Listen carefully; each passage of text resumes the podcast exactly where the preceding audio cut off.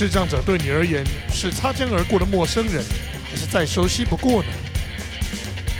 你对视障者的交友、生活以及各种有趣的事情有兴趣吗？欢迎你来到他妈的我只是看不见的节目现场，让我一个全盲的视障者，一个有趣又能学到东西的方式，带你一起走进视障者的内心世界。各位听众朋友们，大家好！欢迎你在一天正在开始忙碌的时间，或正在忙碌中，又或是忙碌了一天之后，拨时间回到我们的节目现场。好的，不知不觉哦，这个 podcast 已经做到第四集了。老实说，我自己也很惊讶。呃，惊讶的点不是说呃议题可以做到这么久，不是，是我居然能撑这么久。嗯，呃，在节目开始讲正题之前呢，我来跟大家讲一下，其实每次我们要录这个节目，我要准备的东西是蛮多的。那你说，哎，你不是视障者吗？为什么要准备那么多东西呢？准备那么多东西干什么呢？你不是讲你自己的生活经验吗？可我想跟大家讲的一个事情是，你要把这个东西讲到让人听得懂，讲到让人愿意听，甚至觉得，诶，既轻松又能学到东西，那真的是需要准备，而且是需要练习的。所以这个，呃，这个这个节目，我觉得一方面啊，其实。我自己增加了自己的知名度。二方面，我觉得我也是感谢大家。哎，如果你们没有认真听，哎，我还真的不会认真准备呢。要准备这些东西，其实还蛮累的。呃，累的点在你，你除了你要去准备这些呃东西的相关的一个知识，让这些知识可被吸收，它是可吸收、可用的之外，我觉得最困难也是最需要花时间的是。你要怎么在有限的时间里面讲到让人听得懂？诶，这个真的超难的，这个真的超难的，不得不说，这个真的超难的。嗯，这个真的超难。那难点在，尤其是让人听懂这件事情，它真的不容易。不容易在什么地方呢？有两个，一个是因为大家都不是视障者嘛，对不对？大家都没有共同的背景嘛，对不对？所以你要怎么，呃，我要怎么用？大家能够听懂的视角，同时又兼顾到说忠实的去传递所谓视障者的这个生活的概念，其实这是困难的。嘿，那再来就是我要怎么样去哎做节目的同时去兼顾哎，因为这个节目其实我不是只希望明眼人听啊，我也希望视障者能够透过我去了解更多的明眼人，那我就是一个载体。那我要怎么做到这件事情？哎，我到现在都还在思考这个问题。其实没有很容易，不过因为有大家的这个支持跟愿意聆听，我觉得做这很值得。好，讲完了这些事情，我们就要来进行第四集的节目了。这期节目的题目很特别啊，大家看到这个题目有没有觉得很刺眼？如果我眼睛坏了之外，又多一个感官坏了呢？或者更直接的讲，我题目其实是写：如果我看不到，耳朵又坏了，世界就毁了吗？嘿，那呃，我必须说，如果这样的事情发生了，那对于呃，对于这个生长者个体而言，是一个很大的冲击之外，其实对于社会各界来说，也需要花更大量的成本去跟他做相处。那为什么呢？我在这一集就会来好好的跟大家说，我们会用一个很熟悉的故事，叫做 Helen Keller。那当然，Helen Keller 她呃很幸运，他生在美国。那那个时候是一一八几年，十八世纪的时候，他生在十八世纪末。那他过世的时候，一九五零年代，八十七岁。在那个年代，其实美国就已经开始在有这种所谓的教育家在研究这种身心障碍的事情。所以，其实你这样回推下来，台湾落后，呃，离我们最近的日本大概是三十多年，三十年多一点点。那如果要去跟欧洲跟美国去比的话，落后的，呃，这种生长的，呃，福利政策还有科技的部分，落后的不是一点半点，是以百年在算的。当然，台湾也不止这个落后了。如果硬是要说，其实艺术的东西，艺术的美感，那要更去比，那落后就更多了哈。那这不是一个要论述国家政治的节目，可是我们在讲视障的生活，不免就会一定会碰到社会政策。那碰到社会政策，我就会来跟大家稍微的哦提一下这样的一个状态，就是说我们目前台湾的状态是这个样子，这个样子，那个样子，那个样子。好，好，我先跟大家问一个问题，就是大家帮我想一件事情哦，这个情境是。我每次在企业内训的时候，在讲所谓的通用设计，我一定会问的一个问题。这个问题是这样子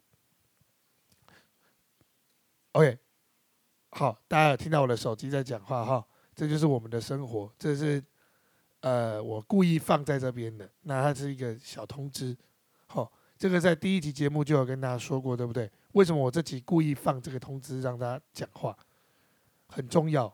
我等下会告诉你视听双障会遇到什么问题，那其中用手机这个问题就很大。那我这集会简单的讲我们怎么用手机。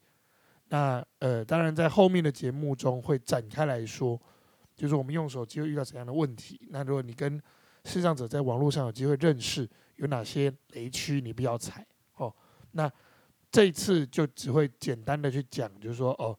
诶，视听双障在用辅具上面会有什么样的问题？这样子，好，那我们就继续了啦，哈。好，刚刚我们讲到说，呃，这个、这个、这个、这个、这个台湾的目前状态跟国外的一个落后的情况，对不对？那我就要来跟大家讲，就是我在企业内训中会用会考到的一个题目，哈。这个题目长这样：今天你在公司上班。好，在我在录音的当下，其实离中午午餐不远了哈，大概是十点五十分左右。那你可以套用到你现在自己听的时段，你可能是深夜要吃宵夜，你跟同事在加班，或者是你是呃美国的朋友，你可能正在吃早餐、吃午餐、吃晚餐。那其他的朋友可能你也在吃早餐、吃午餐、吃晚餐，你自己套用到您现在当下的一个时间点哈。但是都有一个问题，就是你有一个同事。好，你有一群同事，他们是身障者，他们分别是视障、听障、肢体障碍跟视听双障。那你们今天想决定一件事情，就是你们要订饮料。好，你们要订饮料。那你们要决定的是，你们要喝五十兰、德政，还是要喝清新？那对于明眼人而言，你们觉得，反正就剪刀石头布嘛，三选一，大家分组，OK，分组派一个代表来剪刀石头布，互相比，最终赢的我们就喝那一间。但是问题就出现了，在玩的过程中，你要怎么在不改变大家以玩游戏决胜负的情况下，让视障者、听障者、肢体障碍者跟视听双障者同时参与？好这个题目大家可以放在心里慢慢想。我们在后面的节目里面，在讲到视障者的职场问题的时候，我们会展开来很细的去讨论这个题目。好，光是这个题目要讨论，我们就可以切成三集来讨论了。以我们一集都控制在半个小时左右的时长来说，三集都还不一定讨论得完。好，那视听双障会遇到怎样的问题？海伦·凯勒，大家如果有看过他的自传，都知道哈，他是呃出生之后发烧，造造造成他视障者，的，让他变成视障又听障的一个状态。他最终遇到了苏利文，就是苏利文。那苏利文当然用了很多的方式，让他能够摸到，让他能够在水中，呃，在用水在他的手上写字。那你会问到这个问题，就是说，那台湾有没有这样的一个呃视听双障的人？我要告诉大家是有的。那基于保护个人的隐私，这个人的名称我们不会透露，但我会透露一些线索给你。你在 Google 上应该可以找到他。好，他是第一个视听双障从大学毕业的学生。他是第一个视听双障能够有机会在特教场域教学的老师。同时，他是第一个目前在台湾视听双障完成。整个学业，好，整个教学机结构的人之外，他还能够参加体育比赛，拿到不错的成绩。那我们前四集都讲到啊，对不起，前三集都讲到，视障者是透过听觉、触觉、嗅觉，好，甚至是味觉啦，哈，来认识这个世界。你可以想象，当你已经看不见了，你还听不见周围的声音，那是多可怕的事情吗？好，我再问一次这个问题：你已经看不见了，你还听不见周围的声音，那是多可怕的事情？大家可以想象吗？你的世界等于就被关起来了。好。有一首歌叫“哎，忘记歌名了”，副歌是这样唱：“我可以画一个圈，把自己关在里面。”忘记叫什么歌？嗯，当时应该二零一零七还零八年吧，大一出连续剧出的，忘记叫什么歌了。好，大家可以想象这种非自愿的被隔离开来有多恐怖吗？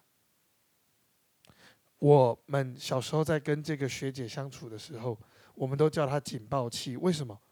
因为对她而言，她只有一种情方式让大家知道她怎么了。我刚刚说了嘛，他视听双障，但我没有说他不能发出声音，对不对？但他发出的声音，他自己听不见，听不见自己发出的声音，就会发生什么事情？你发出来的声音的音量，你是没办法控制的。那你会本能的用最大的声音让大家注意到你，可是你又不能讲话，你就只能发出一些可能无意义的音节，闷啊，或者是啊啦、呜啊、呃啊之类的。所以我们为什么叫它是警报器？因为它只要被我们欺负，它发出的声音是很大很大很大的。可是很奇怪哦，它听不见我们的声音。我们在惠民是一个住宿型学校，来自各地的学生在刚来住宿都会经历一个想家的过程。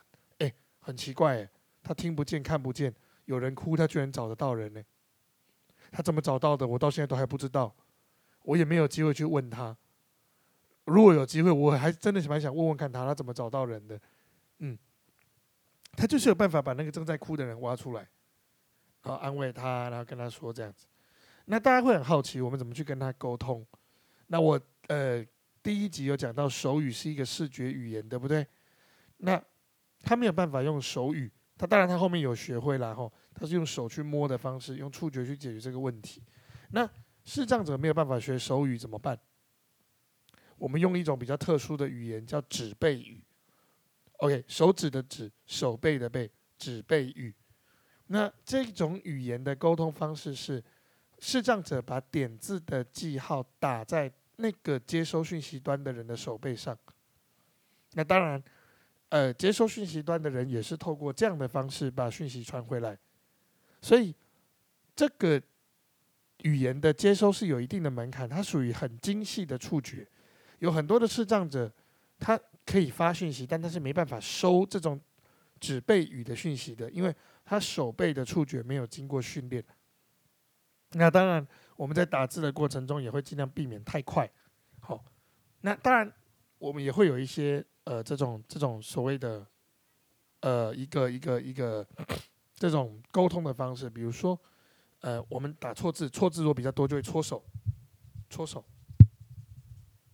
搓一搓，这样搓，就是搓一搓的意思，就是橡皮擦，好，搓完就代表哦，我我打字打太多了，那这个学姐很可爱，她搓一搓，就会手这样举成大字形，就等于把你的你写的所有讯息都丢出去。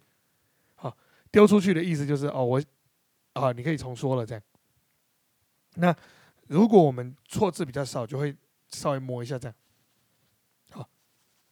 这样磨一下就有点像橡皮擦的概念，这样磨一磨就代表哦没了。好，磨他的手。嘿，那有些不知道我们在干嘛的人，乍看之下会觉得，嗯，为什么我们要做出这一种像情侣的动作？好，那诶，知道的就会知道我们正在发讯息。嘿，那其实这些视听双障的人士，他们是非常辛苦的，因为他们在接触世界的方式就只有触觉、嗅觉跟味觉，所以大家可以想象，他真的就只能伸手去摸。哦。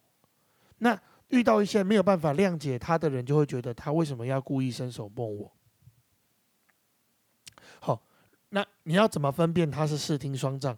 如果他在找东西，他边伸手边发出一些无意义的声音，闷闷闷闷闷，在向你呼救的时候，就代表他是视听双障。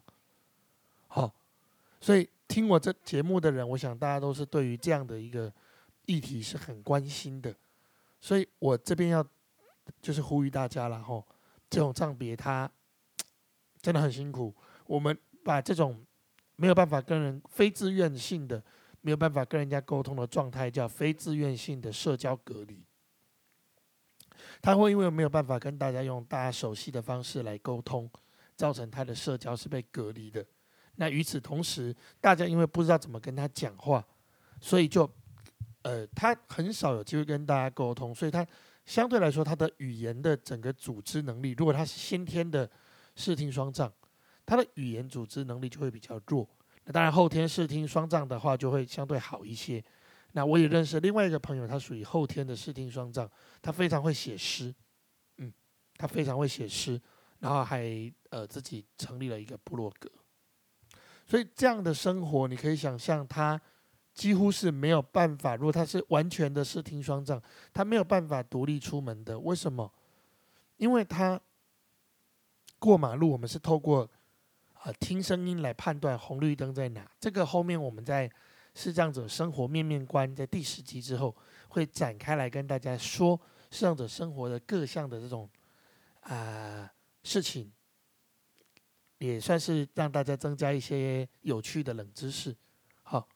那可是，就让大家先知道，就是我们是靠耳朵去判断的。那他视听双障怎么办？他等于就没有这个感官了耶，所以他长期都需要人家照护。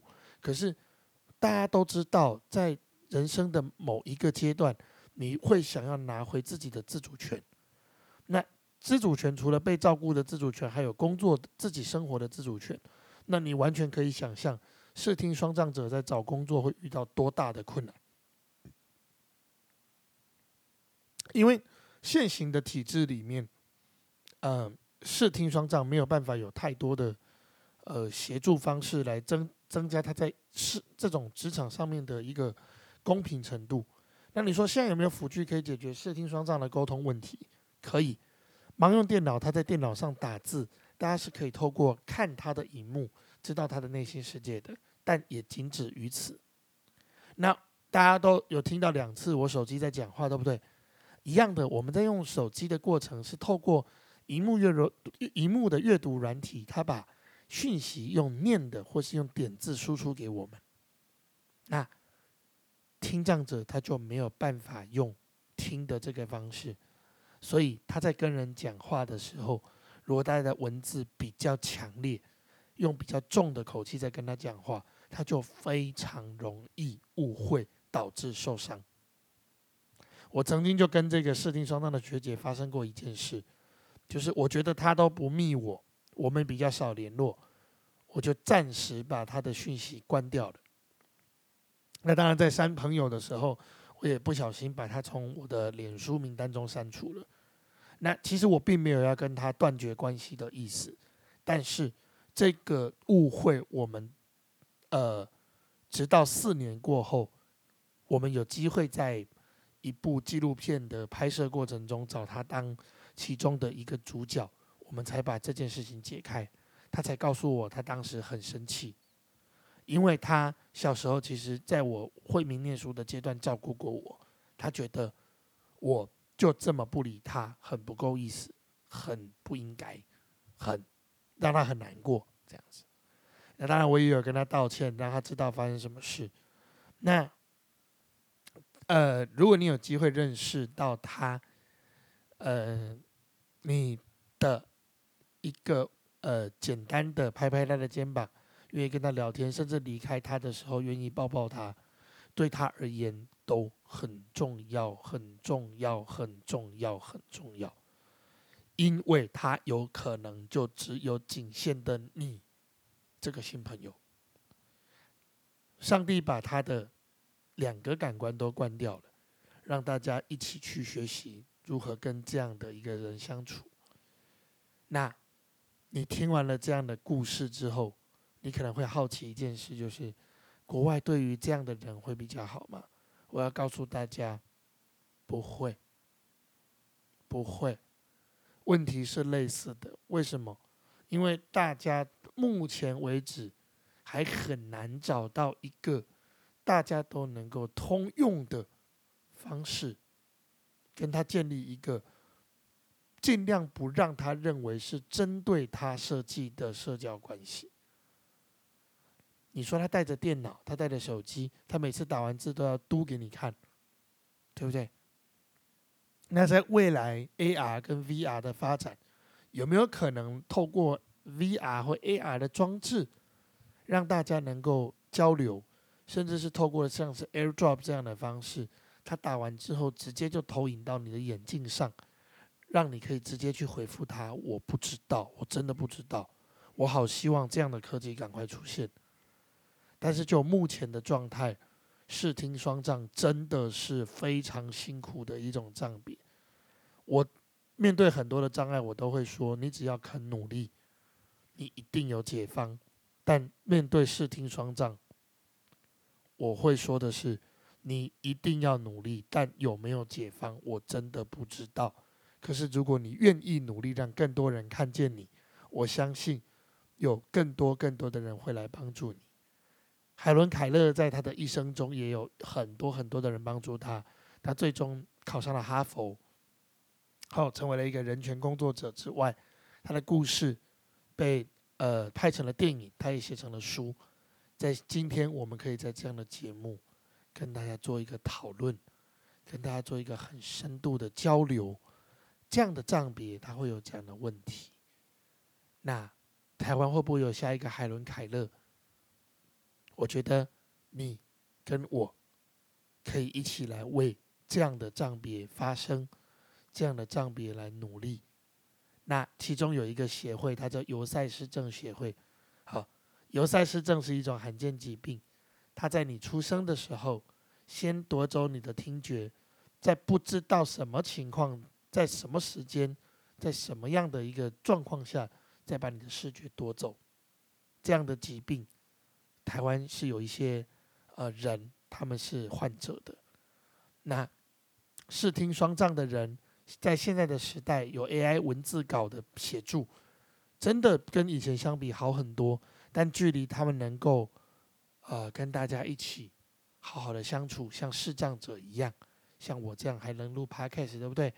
还能够跟大家聊聊天啊，聊天的一个状态还很远很远。所以好不好？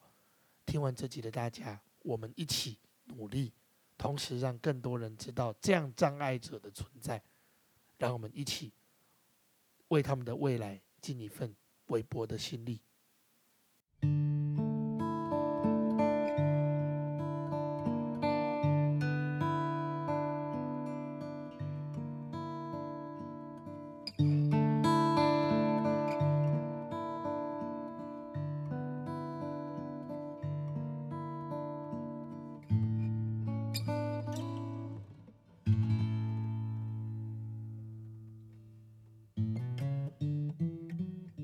感谢您抽空聆听他妈的，我只是看不见这档 podcast 节目。欢迎您将这个节目分享给您身边更多的亲朋好友。您的每一个分享都在为社会共荣尽一份心力。同时，欢迎您追踪我的粉砖罗文谦大冒险以及 IG PAUL 八四零二零六，来看看更多我的生活大小事。若对这个节目有任何想法我建议，都欢迎您直接告诉我，让我们下集再见。